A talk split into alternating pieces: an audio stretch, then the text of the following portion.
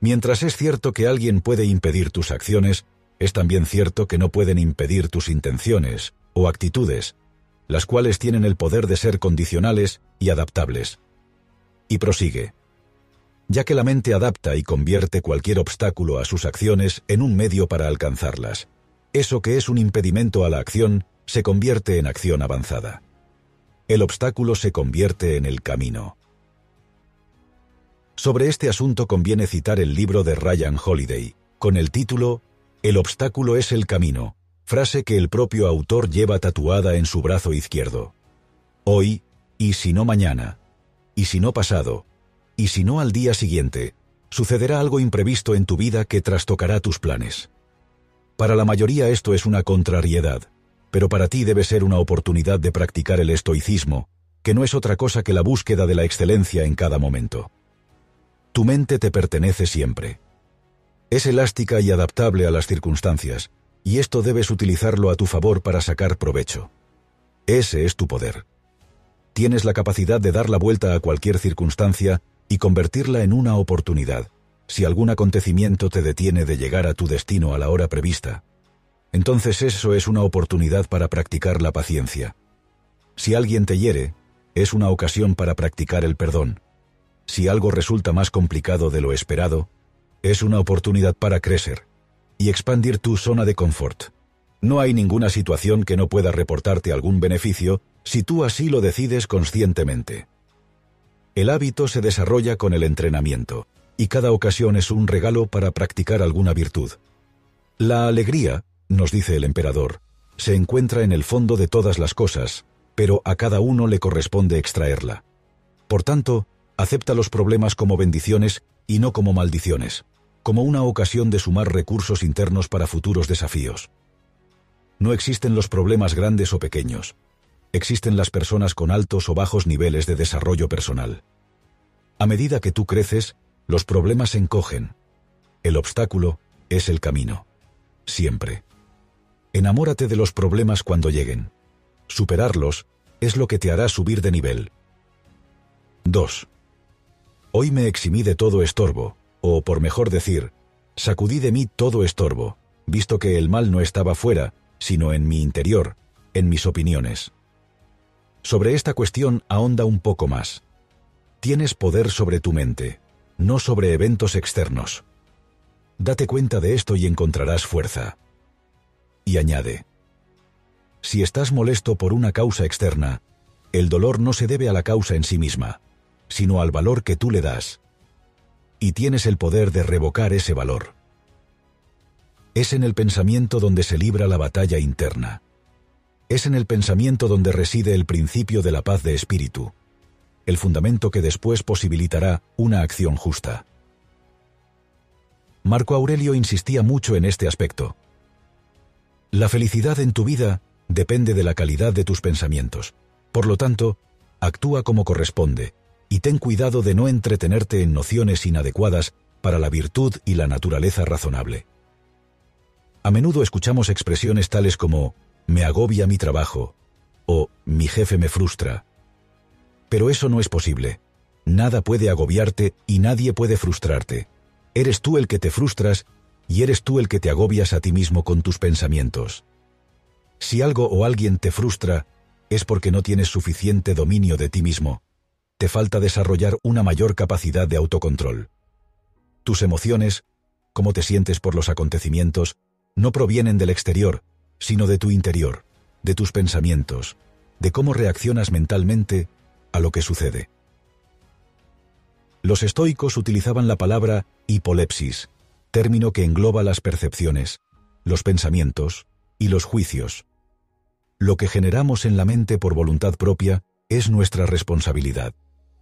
No podemos culpar a los demás por sentirnos estresados o frustrados, así como tampoco podemos culpar a los demás de nuestros celos, ira u otras emociones. 3. Suprime la opinión y suprimirás el se me ha herido. Suprime el se me ha herido y suprimirás la herida. Este trabajo de supresión de la opinión, o como menciona en otras partes, de no añadir nada a lo que nos traen los sentidos, es uno de los grandes factores para la tranquilidad de espíritu. También dice el emperador romano, piensa cuánto más dolorosas son las consecuencias de tu ira que las acciones que la han originado.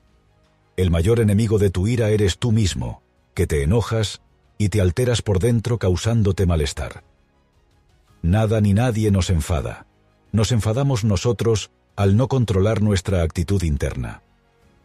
Desde cómo reaccionamos mientras conducimos hasta el tono de voz con el que discutimos con nuestra pareja, o cómo respondemos a las noticias que recibimos, no hay aspecto de la vida diaria que no se vea afectado por nuestro discurso interior. Según sea éste, de una manera, alterado, u otra, tranquilo, nuestros actos también serán distintos.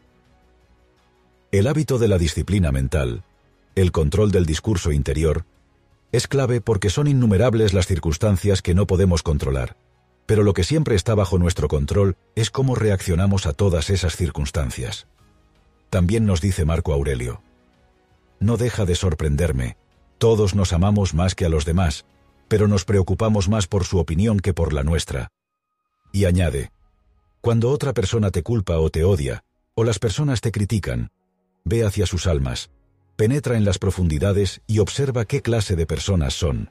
Te darás cuenta de que no deberías atormentarte pensando en lo que los demás creen de ti. 4. ¿Qué nos puede guiar? Solo una cosa, la filosofía. La filosofía no es otra cosa que un estilo de vida, una actividad, a diferencia de lo que se pueda pensar, eminentemente práctica, encaminada a mejorar a las personas mediante cambios concretos en su vida. En el caso particular de la filosofía estoica, su enfoque principal está en la diferencia entre lo que no depende de nosotros y lo que sí depende de nosotros. Esto es, entre lo que sucede y cómo respondemos a lo que sucede. El ámbito de la vida estoica es el de aquello que depende de nosotros. La regla es siempre la misma. Centra tu atención en lo que puedes controlar. Así, Marco Aurelio nos dice, la filosofía consiste en mantener a nuestro Dios interior sin afrentas ni daños, por encima de placeres y penas, sin dejar nada al azar, sin mentir ni fingir, al margen de lo que los demás hagan, aceptando los acontecimientos y la parte que le toca, pues tienen su mismo origen. Y, sobre todo, esperar la muerte con buena disposición, sabiendo que es sólo la disolución de los elementos que componen a los seres vivos. Si la constante transformación de los elementos no es terrible para ellos, ¿por qué ha de serlo para nosotros? Esto es lo natural, y por tanto, no es malo. Ese Dios interior es el elemento central de la filosofía estoica, aquel que debemos preservar a toda costa y que siempre está bajo nuestra responsabilidad, porque ahí nadie puede meter la cabeza. Epicteto, filósofo griego de la escuela estoica que vivió gran parte de su vida como esclavo en Roma, decía con agudeza, ¿En qué consiste filosofar? ¿Acaso no es un prepararse para lo que suceda? ¿No comprendes que es como si dijeras, si vuelvo a prepararme para soportar con mansedumbre lo que suceda, que me pase lo que sea? ¿Qué debe uno decir en cada dificultad? En esto me entrenaba, para esto me ejercitaba. 5. Recuerda, no debes sorprenderte de que una higuera produzca higos, ni tampoco de lo que el mundo produce. Un buen médico no se sorprende cuando sus pacientes tienen fiebre o un timonel cuando el viento sopla contra él. Las meditaciones de Marco Aurelio son pensamientos para sí mismo, y gran parte de lo que se recuerda el emperador consiste en estar en paz con las contingencias que aparecen. Por decirlo de alguna manera, su filosofía se podría resumir en acepta lo inevitable y llévate bien con lo insoportable. Marco Aurelio utiliza la escritura para influenciarse a sí mismo, para transformar discurso interior a través de la meditación de las reglas estoicas.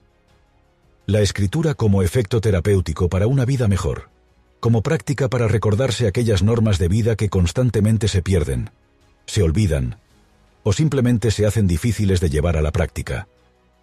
Nadie vive siempre de manera fiel a sus valores. Es fácil creer en algo y no estar a la altura de nuestras creencias. Siempre existen desviaciones entre esas creencias y nuestros comportamientos. Esa es la finalidad de las meditaciones, ser un recordatorio de lo importante. Así se repite. Rechaza tu sentido de prejuicio y el prejuicio por sí solo desaparecerá. O, en ninguna parte puede el hombre encontrar un retiro más tranquilo que en su propia alma. Por último, es ridículo no intentar evitar tu propia maldad, lo cual es posible, y en cambio intentar evitar la de los demás, lo cual es imposible. Os pido un favor. Que me sigáis en mi canal de YouTube Mente-Presocrática. Para seguir en el camino del desarrollo personal,